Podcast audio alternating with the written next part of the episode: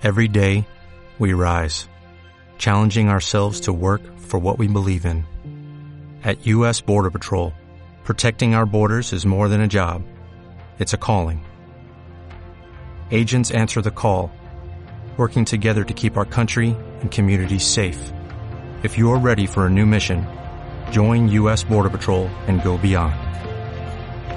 Learn more at cbp.gov/careers.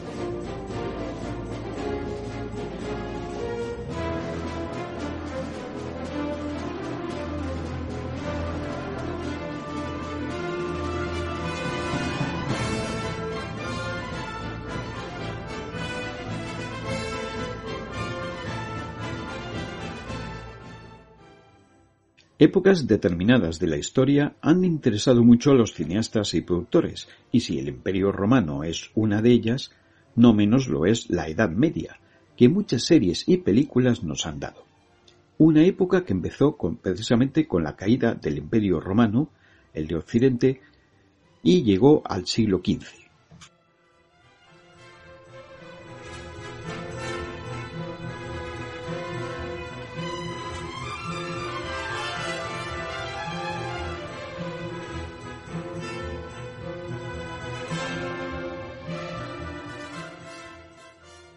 Aparte la serie televisiva de Amazon, que tendrá varias temporadas, la figura del Cid campeador ha sido muchas veces llevada al cine.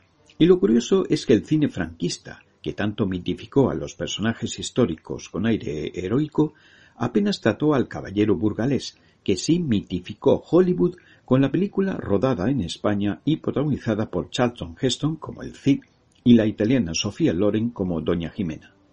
Una superproducción con alguna libertad histórica, pero con un carisma y una fuerza indudable. Todavía amas a Rodrigo y sé que Rodrigo sigue queriéndote. Habéis hecho un largo viaje para llegar hasta aquí. Rodrigo debe abandonar su propósito. No lo permitimos ni Alfonso ni yo.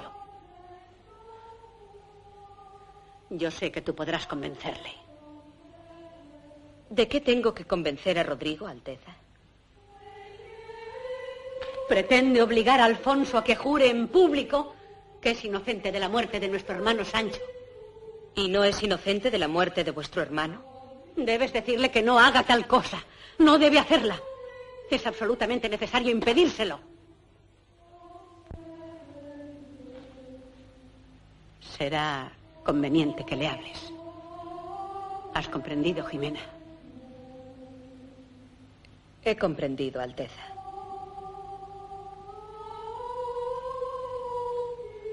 Nadie puede ordenar a un rey que jure. Nadie. Ante Dios y ante vosotros, concedo perdón absoluto a todos los que contra mí lucharon. Prometo defenderles y también ampararles de igual modo que defiendo y amparo a quienes siempre me fueron leales.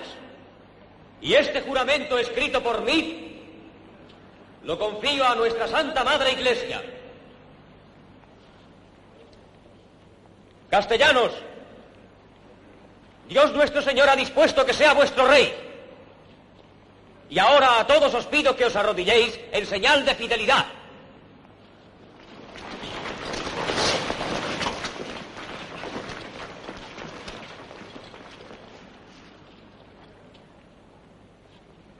Rodrigo Díaz de Vivar, llamado el Cid. ¿Por qué vos os negáis a mostrarme fidelidad?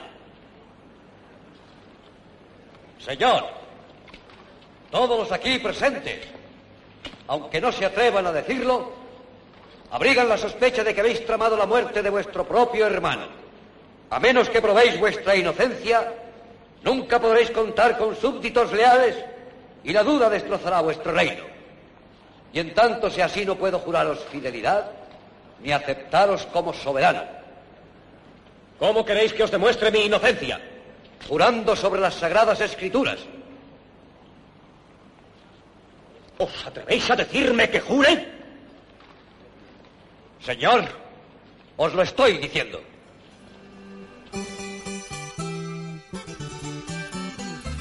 Tiene un gran corazón y comparte con los demás cada satisfacción que la vida le quiere dar.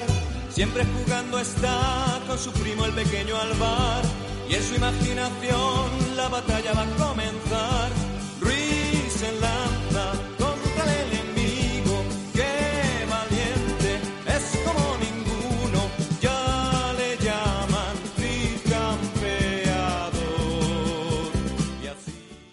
Un ejemplo también de mirar la figura del Cid campeador fue la serie de dibujos animados, coproducción con Japón, pero con estilo de dibujos japoneses a lo Heidi y Marco, Rui el pequeño Cid, que imaginaba la infancia del héroe cuando su familia ya estaba preocupada con las guerras continuas entre reinos de su tiempo.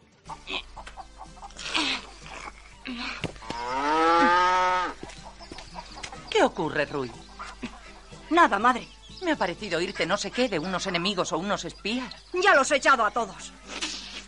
No hay por qué preocuparse, los he hecho huir. ¿Sí? ¿Tú solo? Claro, soy un valiente. Rui, ¿a dónde vas? Este muchacho. Madre, ¿qué pasa? ¿Ocurre algo? No, no es nada, hijo. ¿Otra vez las travesuras de ruina? Efectivamente. Perdonad la demora, buen rey. Tengo que comunicaros a todos una amarga noticia. Escuchad. Mi hermano García, el rey de Navarra, celoso de mi poder, ha invadido mis fronteras con la ayuda musulmana. Quiere ensanchar su reino a costa de Castilla. Los navarros en Castilla. Con refuerzos musulmanes. ¿Qué pretende vuestro hermano? ¿Contra Castilla? Mi hermano García me da más tristeza que ira. Ha invadido la frontera oriental y sigue avanzando con sus tropas. Ya están cerca de Burgos. ¿Eh? Y además se hace ayudar por los árabes. ¿Y vos sabéis cuáles son las pretensiones de don García? Sí, llegar hasta Burgos y obligarme a que entregue mi corona a los navarros. Pretende más de lo que puede alcanzar. No lo consentiremos de ninguna manera. Dad una orden, señor, y todos marcharemos unidos a la lucha para defender a Castilla. Escuchadme todos. No deseo la guerra contra mi hermano, pero tampoco puedo cederle el reino que mi padre me encomendó. Por eso, si García sigue con su ambición, no tendremos más remedio que luchar. Preparad las mesnadas y avanzad con ellas. Pero esperad mis órdenes. No entraremos en batalla hasta no agotar la última negociación. Sí, sí majestad.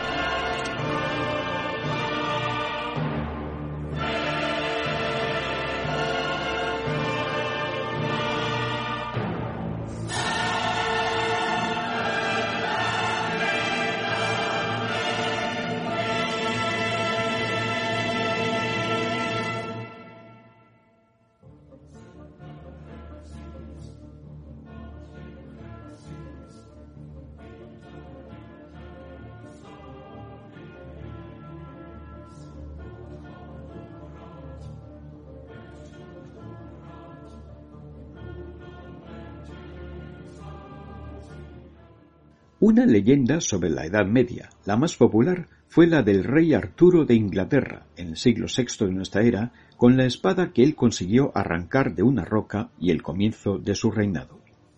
Muchas películas hablan de la época y de su reinado, pese a que no fue real, más bien, como hemos dicho, fruto de leyendas. Muchas películas y series hablan de él.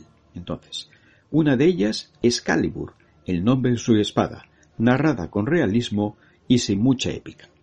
¿Has sido tú, Arturo? Lo hice, padre. Te suplico mil perdones. ¡Un muchacho ha arrancado la espada! ¡Vuelve a hundirla! ¡Han arrancado la espada!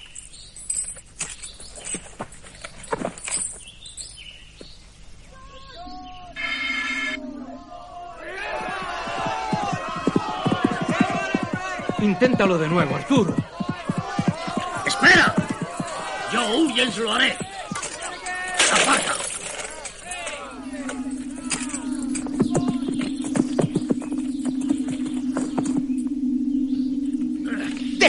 Deja que lo intente el muchacho. Deja al muchacho. ¡El muchacho! ¡El muchacho! Adelante, Arturo. No temas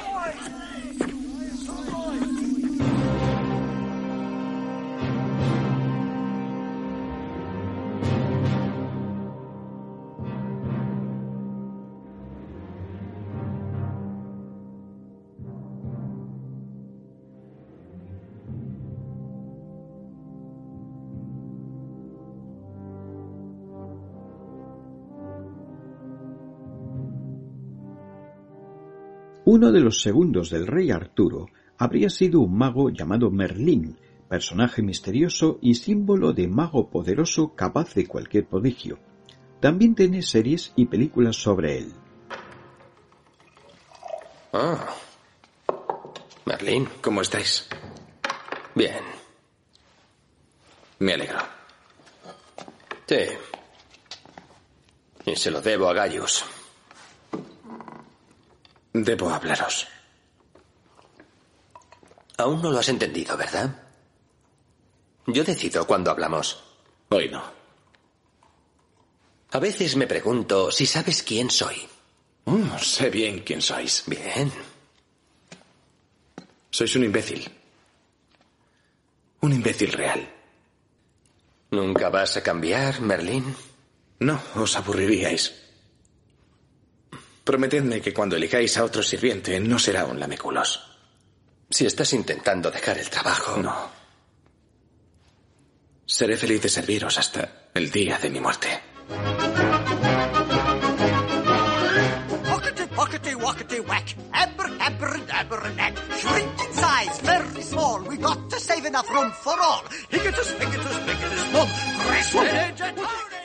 Walt Disney también dio su visión del mago Merlín en Merlín el Encantador, dándole al personaje mucha ironía y mucho toque anacrónico, que trata de instruir a un futuro rey Arturo todavía niño. Disney presenta a Merlín como un hombre con mucho más cerebro que el propio Arturo, lo cual exaspera al mago, que más de una vez pierde la paciencia. Entonces, yo seré tu tutor. Pero tengo que regresar al castillo. Me esperan en la cocina. No, muy bien, bien. Voy a empacar y partiremos enseguida. Mira esto, te gustará. Nunca has visto cosa igual. Chiquitus, piquitus, hambre a cazar. Que todos me escuchen, voy a hablar. Nos mudamos de aquí y hay que empacar. No, no, tú no. Por los libros siempre hay que comenzar.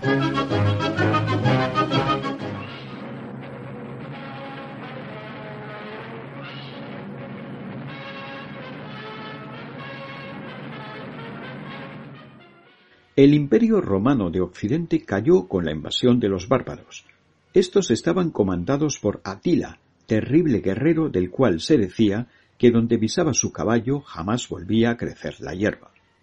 Fuera cierto o no todo esto, su leyenda inspiró muchas películas, sobre todo de Hollywood y de la década de 1950. No entiendo a estos cristianos. Un enemigo vivo sigue siendo un enemigo. A no ser que sea una mujer. Si me da un hijo, tal vez la considere mi esposa favorita. Mi padre aspira a tener tantos hijos como caballos. Tiene más esposas que ningún rey. Costumbre extraña la de los romanos. Solo tienen una esposa. Una buena esposa lo es todo para un hombre. Puedes tener más de 400 y ninguna merecer que la llaves de ese modo. ¿Cómo quieres que sepa uno cuál es la mejor si no tiene muchas y compara? Bebamos juntos por mis victorias, Romano. Bebería por tus victorias, pero no por tus matanzas. Como soldado puedo matar, pero me repugna que sin motivo se vierta sangre inocente. Yo tengo un motivo. Cuanto más temido soy, más fáciles son mis conquistas. Y así es como se fundó vuestro poderoso imperio. Conquistasteis pequeñas naciones y sometiéndolas a la vuestra llegasteis a ser grandes. Suelo hacer lo que aprendí en Roma cuando me tuvisteis en rehenes, obligando a mi padre a acatar todas vuestras imposiciones. Yo era un niño entonces. Ahora creo que ya estoy en edad de conquistar y de imponer a los otros mi yugo. Pero aún tenemos mucho que aprender de Rom. El arte de la guerra, por ejemplo, y yo quiero que tú nos instruyas en él. Look on the bright side of life. Always look on the light side of life. If life seems jolly rotten, there's something you've forgotten. And that's to laugh and smile and dance and sing. When you're feeling in the dumps, don't be silly chumps. Just purse your lips and whistle, that's the thing.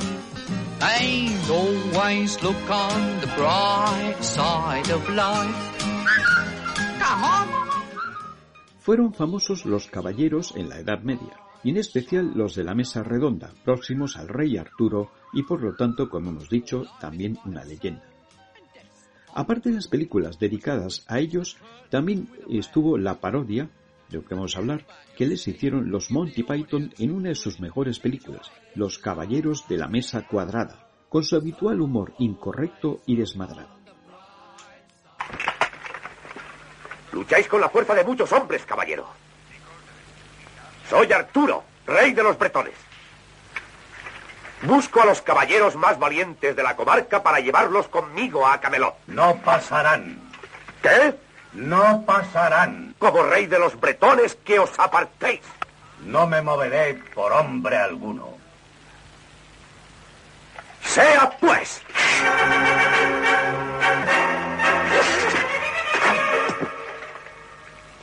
Ahora apartaos, digno adversario. No es más que un arañazo. ¿Qué decís? ¿Os he cortado un brazo? No, no es cierto. Entonces, ¿eso qué es? Heridas más graves he sufrido. ¡Mentís! ¡Cobarde!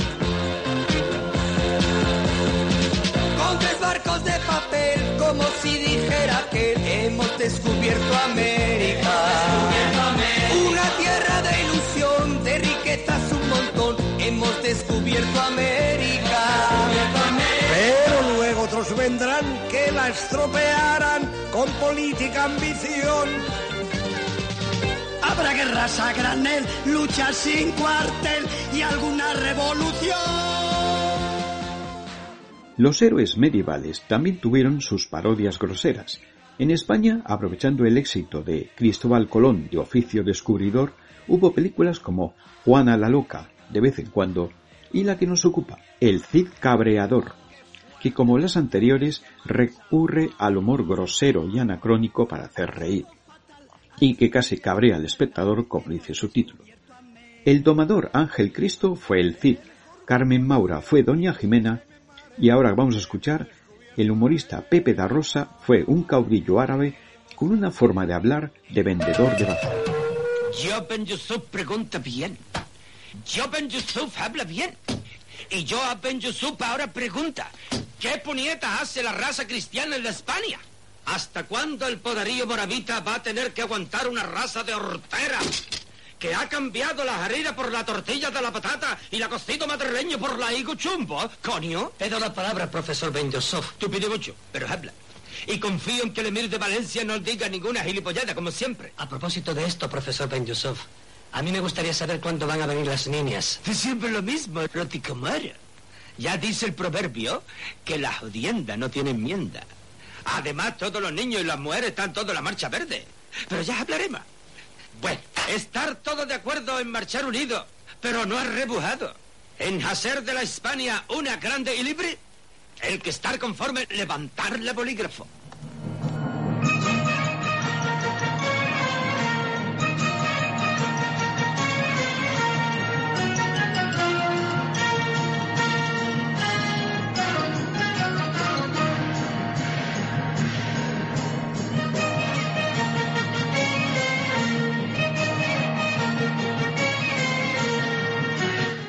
Pasemos a una de las obras maestras de Orson Welles, Campanadas a medianoche, basándose en varias obras de William Shakespeare donde retrataba al rey Enrique IV y a un personaje ficticio, John Falstaff, como amigo del futuro monarca en medio de guerras incesantes.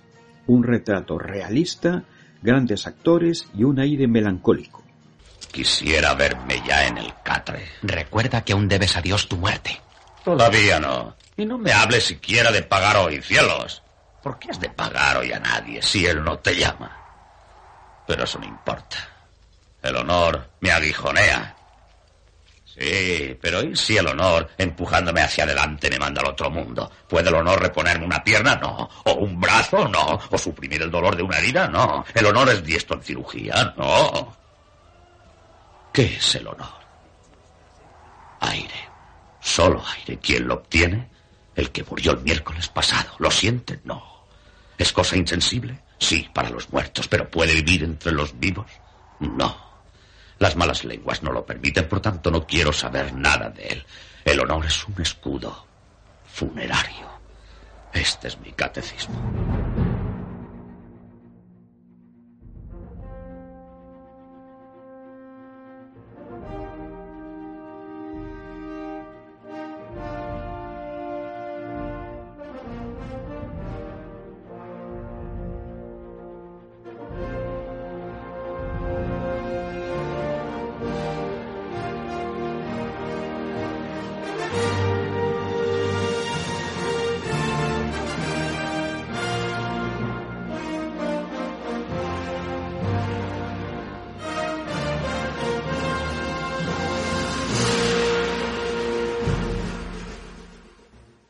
Personaje de leyenda medieval fue otro inglés, Robin Hood, o Robin de los Bosques, según se traduzca.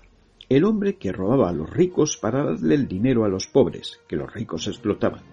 Tuvo versiones para el cine como la de Errol Flynn, y hace tres décadas hubo dos películas sobre el personaje rodadas a la vez, una realista y otra más de Hollywood con muchas libertades históricas que protagonizó Kevin Costner.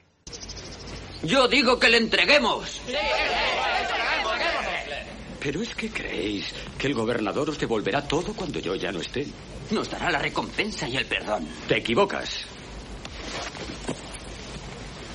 Os ahorcará a todos. ¿Y qué quieres que hagamos? ¿Que luchemos contra hombres armados a caballo, a pedradas y puñetazos? Si hace falta. Pero te olvidas de la mejor arma de todas. El valor. Gracias, Wolf. ¿Queréis solucionarlo? Sí, sí. ¿Queréis volver a casa? Claro, claro. Entonces dejemos de luchar entre nosotros y dispongámonos a pagar un alto precio. Yo prefiero morir a pasarme la vida escondido. El gobernador nos llama proscritos. Pero yo digo que somos libres. Y un hombre libre que defiende su hogar es más poderoso que diez soldados a sueldo. Lo aprendí en las cruzadas.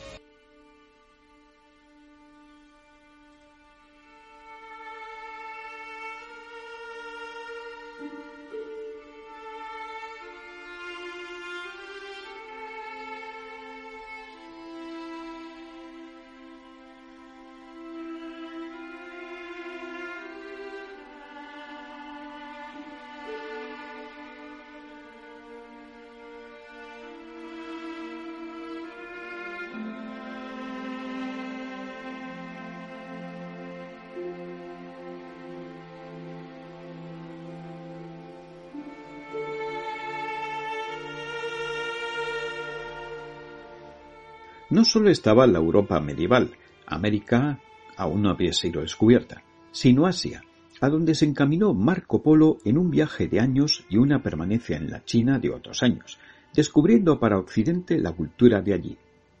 Hay varias películas y series sobre el personaje, siempre destacando el lujo y riqueza inmensos encontrados por él al llegar allí, sobre todo del emperador.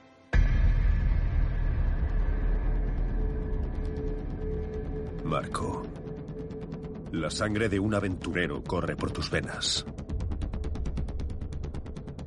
Conocerás al rey más rico y poderoso sobre la faz de la tierra. Es mi hijo, pero si os complace, Majestad, podéis quedároslo. Padre, ¿qué estás haciendo? Padre. Marco, no será para siempre.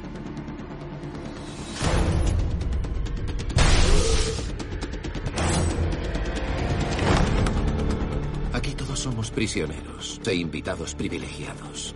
Quédate y deja que te entrene para sobrevivir en cualquier mundo que elijas como él. Un hombre que demuestra su lealtad puede tomar lo que desee. Mira, pero no toques.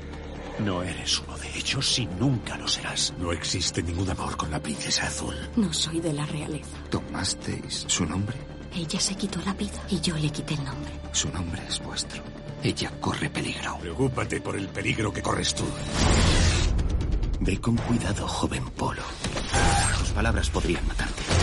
No entregará el último bastión de la dinastía Song. Es el momento de luchar. Si quieres Mongolia, ven a buscarla.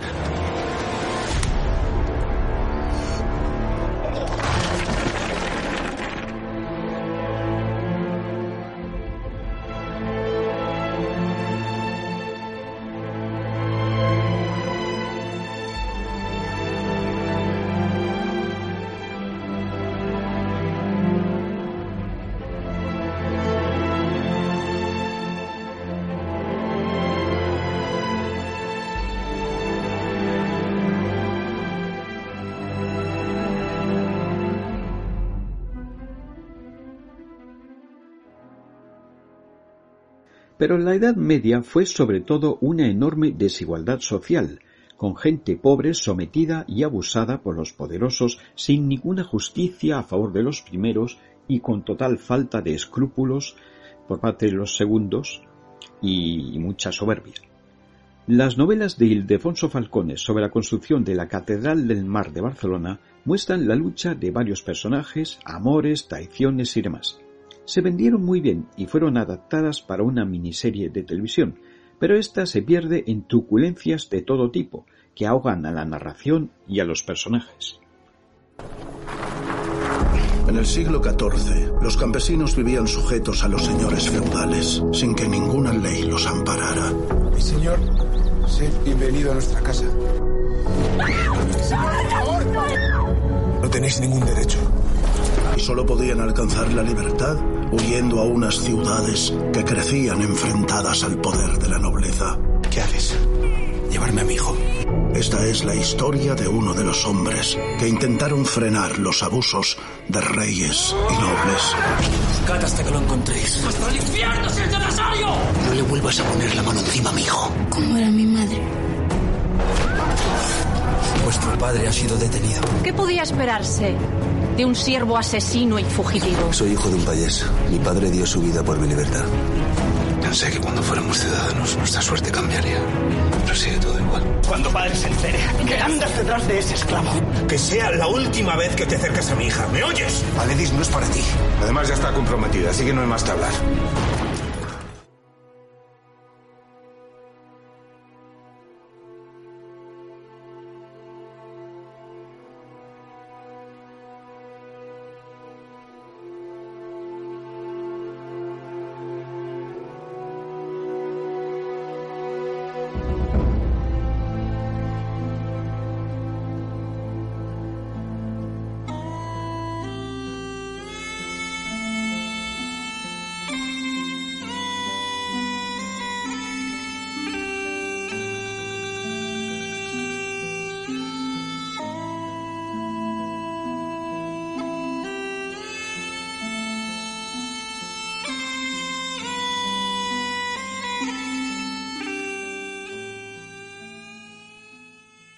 Pasemos a dos personajes reales de la Edad Media.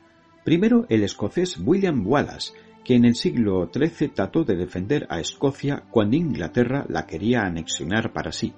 Mel Gibson, en su mejor película como director, Braveheart, encarnó al héroe escocés. ¡Hijos de Escocia! Soy William Wallace. William mide más de dos metros. Sí, esto dice. Y mata hombres a cientos. Y si estuviese aquí, acabaría con los ingleses echando fuego por los ojos. Y también rayos por el culo. Yo soy William Wallace. Y estoy viendo a todo un ejército de paisanos míos aquí desafiando a la tiranía. Habéis venido a luchar como hombres libres. Y hombres libres sois. ¿Qué haríais sin libertad? ¿Lucharéis? ¿Contra eso? No. Huiremos. Y viviremos. Luchad y puede que muráis. Huid y viviréis. Un tiempo al menos. Y al morir en vuestro lecho, dentro de muchos años, no estaréis dispuestos a cambiar. Todos los días desde hoy hasta entonces. Por una oportunidad, solo una oportunidad, de volver aquí a matar a nuestros enemigos. Puede que nos quiten la vida, pero jamás nos quitarán la libertad.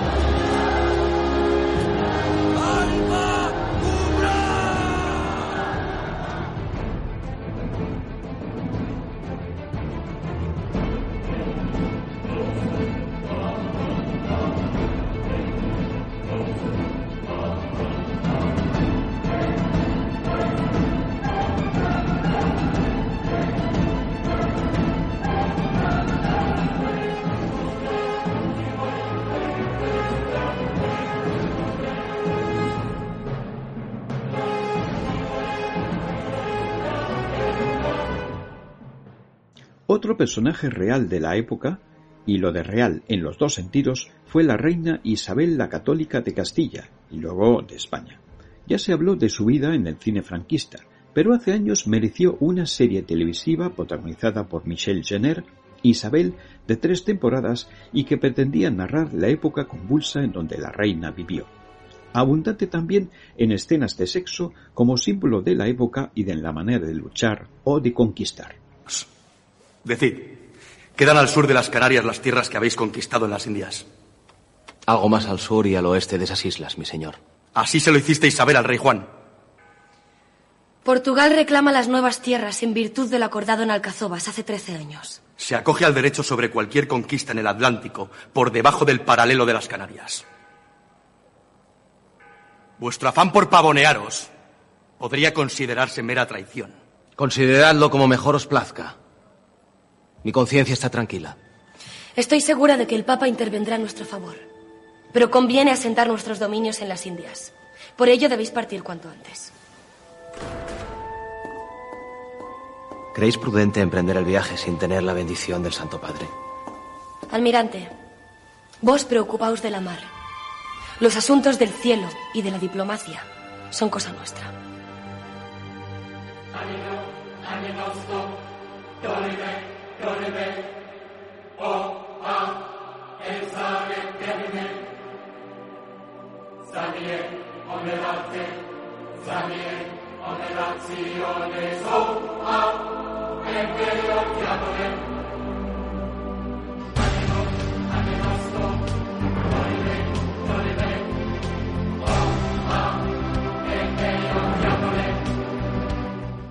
Volvemos a las parodias groseras de la Edad Media.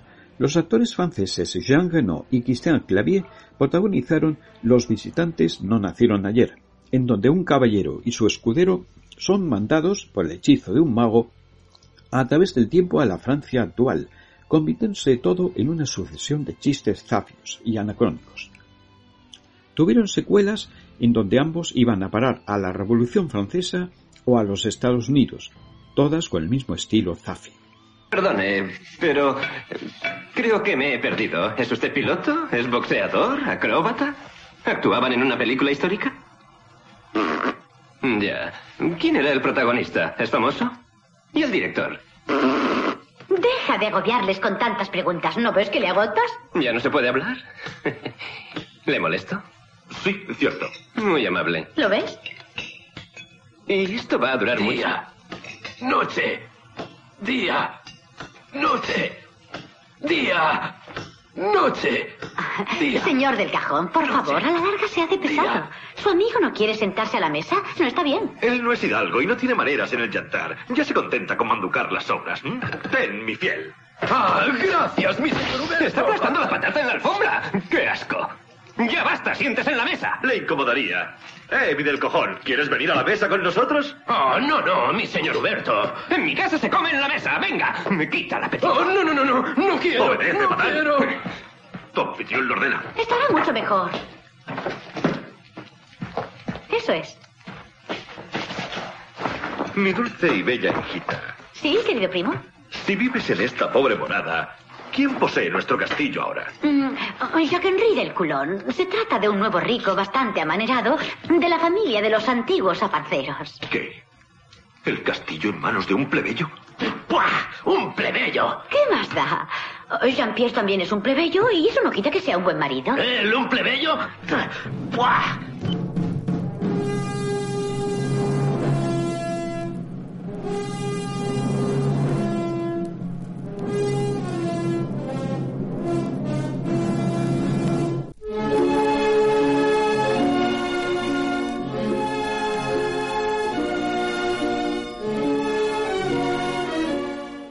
Pueblo importante en la Edad Media fue el vikingo, en los actuales países nórdicos. También hay películas y series sobre ellos, por ejemplo una con Keith Douglas y Tony Curtis o una serie reciente de varias temporadas. Me alegra ver hoy que Odín prepara un festín. Pronto estaré bebiendo cerveza en cuernos vaciados. Y yo no entraré en casa de Odín con miedo. Allí esperaré a que lleguen mis hijos y cuando lo hagan, gozaré de sus relatos triunfales. Los dioses me recibirán. Muero sin ningún arrepentimiento. Solo espero a las valquirias para llevarme a casa.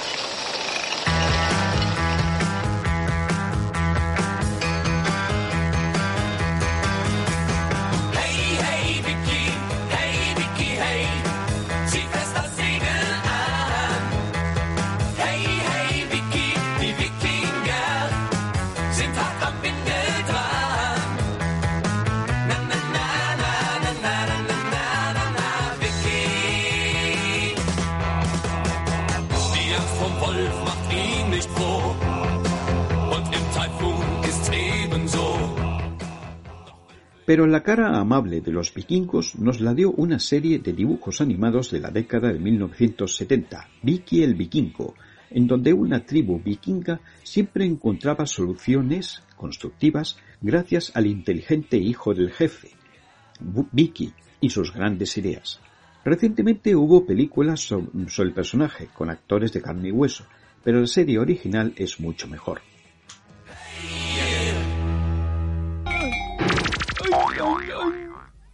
Uno, dos, tres, cuatro, cinco, seis, siete, ocho, nueve y diez. ¡Go! Sé lo que me digo, porras. No será nunca un buen vikingo. No digas tonterías, fanfarrón, es un buen chico. Ah, por fin estás aquí, Vicky. Bienvenido, padre. Mi querido renacuajo, Oh. ¿cómo te las has arreglado para librarte del lobo? Tengo un árbol particular al que me subo siempre que me persigue uno. No te lo había dicho yo. Es más listo que el hambre. En todo se parece a mí. Es un cobarde gallina, capitán de las sardinas. No estoy de acuerdo, aunque sea cobarde, es inteligente. Se sirve de su cabeza y no de los músculos como tú. ¡Tengo hambre! Enseguida te preparo la comida, amor mío. ¡Cuántas cosas bonitas! ¿Son para nosotros, papá? Sí, ¿qué te parece? He sudado tinta china por esos mares. Lo he conseguido a base de valentía y fuerza. Me parece estupendo.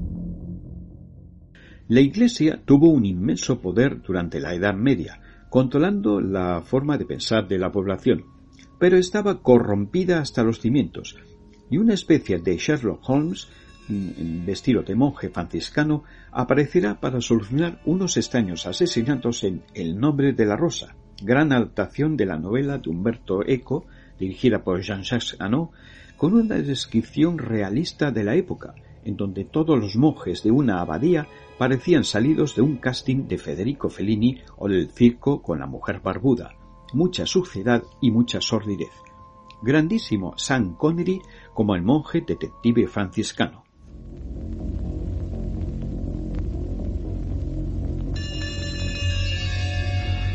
Habiendo llegado al final de mi vida de pobre pecador, con el pelo ya canoso, me dispongo a dejar constancia sobre este pergamino de los hechos asombrosos y terribles que me fue dado presenciar en mi juventud hacia finales del año del Señor de 1327.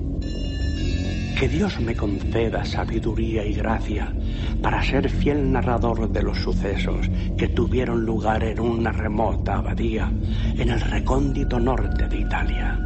Una abadía cuyo nombre parece ahora más piadoso y prudente omitir. Ah, hermano bibliotecario. mm, Quizá nos permitáis examinar el trabajo de los dos desafortunados que han ido a reunirse con Dios de un modo tan triste. Vuestra petición es poco usual. Al igual que las circunstancias de sus muertes. Un asno enseñando las escrituras a los obispos. El papa es un zorro. Y el abad es un mono. Sin duda tenía un osado talento para las imágenes cómicas. Espero que mis palabras no os hayan irritado, Fray Guillermo. Pero he oído a unas personas que reían de cosas risibles. Los franciscanos, sin embargo, pertenecéis a una orden donde la risa se contempla con indulgencia. Sí, es cierto. San Francisco tenía mucha tendencia a la risa. La risa es un viento diabólico que deforma las facciones y hace que los hombres parezcan monos. Los monos no ríen. La risa es un atributo humano. Como el pecado. Cristo nunca rió. ¿Podemos asegurarlo? En ningún momento de las escrituras se dice que riera. Tampoco en ningún momento se dice que no lo hizo. Si hasta se sabe que los santos se valían del humor para ridiculizar a los enemigos de la fe. Por ejemplo, cuando los paganos sumergieron a San Mauro en agua hirviendo, él se quejó de que su baño estaba frío. El sultán metió su mano en él y se la escaldó. Un santo sumergido en agua hirviendo no bromea con gracias infantiles, reprime sus gritos y sufre por la verdad. No obstante, Aristóteles dedicó su segundo libro de poética al humor como instrumento de la verdad. ¿Habéis leído esa obra? No, claro que no. Se perdió hace muchos siglos. No se perdió, jamás fue escrita. Porque la providencia no desea que se glorifiquen las cosas fútiles. eso es discutible. Yo pienso. ¡Ya que- basta! Esta abadía está entristecida por el dolor y vos pretendéis turbar nuestra pena con burlas vanas.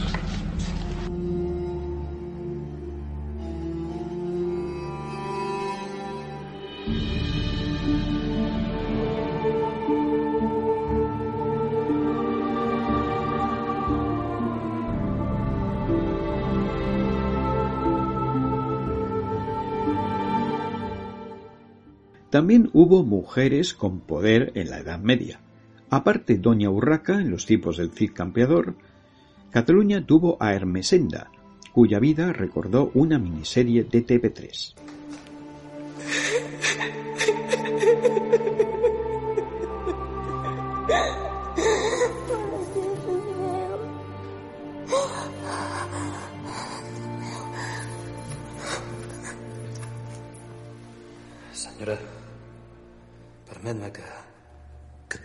Lamento la mort del teu fill. Et vaig enviar a pactar una retirada, no enfrontar-te en combat. M'hi vaig veure obligat, senyora. Jo et representava i quan Berenguer em va desafiar també desafiava la teva autoritat. Havia de defensar el teu honor.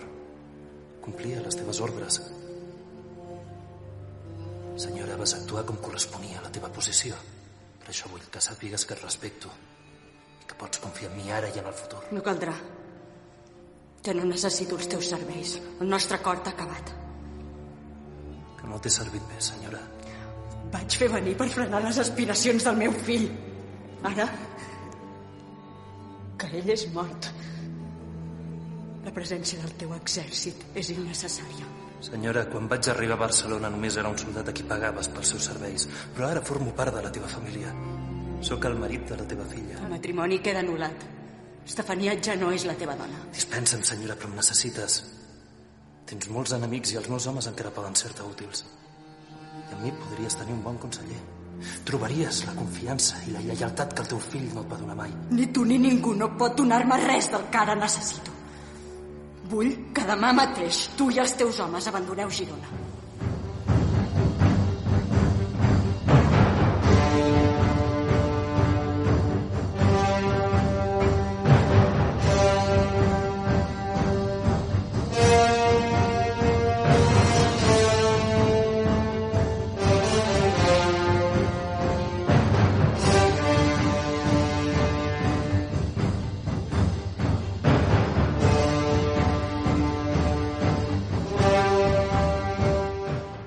Cómic tuvo un personaje de los bárbaros, Conan el Bárbaro, que al llevarse al cine puso de moda las películas de espada y brujería, y con ella Arnold Schwarzenegger se consagró como estrella del cine de acción, en una película repleta de testosterona, violencia e incluso sexo, que dio varias secuelas.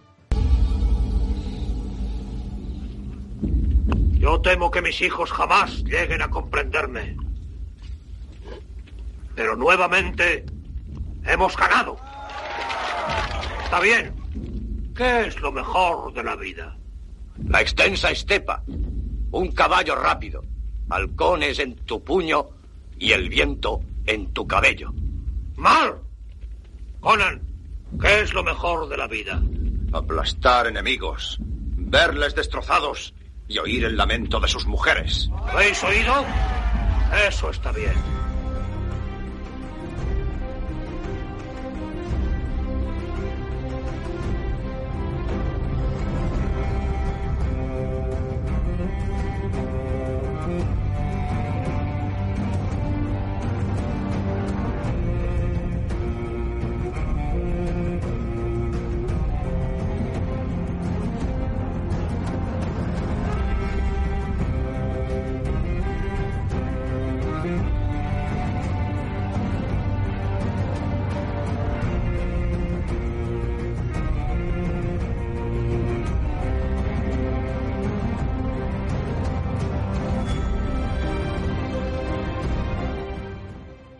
Y dejamos para acabar la serie que más ha recreado la Edad Media, aunque sea una Edad Media de unos reinos de ficción y que se ha convertido en serie de culto, Juego de Tronos, con sus peculiares y carismáticos personajes, las luchas incesantes, asesinatos continuos y también sexo desenfrenado y sin prejuicios, donde se llegó a contratar actrices porno para hacer de manera más convincente de prostitutas. Aquí las mujeres muestran más valor que los hombres y salen a flote y luchan, como hace la reina Tanais. Tenemos un ejército, una flota y tres dragones. Podemos atacar desembarco del rey ya, con fuerza, con todo lo que tenemos. La ciudad caerá en un día. Si liberamos a los dragones, miles de personas morirán en los incendios. Es una guerra.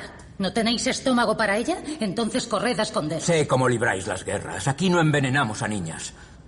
Mirsela era inocente. Era una Lannister. No hay Lannister inocentes. Mi mayor pesar es que Oberyn muriese luchando por Ya vos. basta. Lord Tyrion es mano de la reina y lo trataréis con respeto.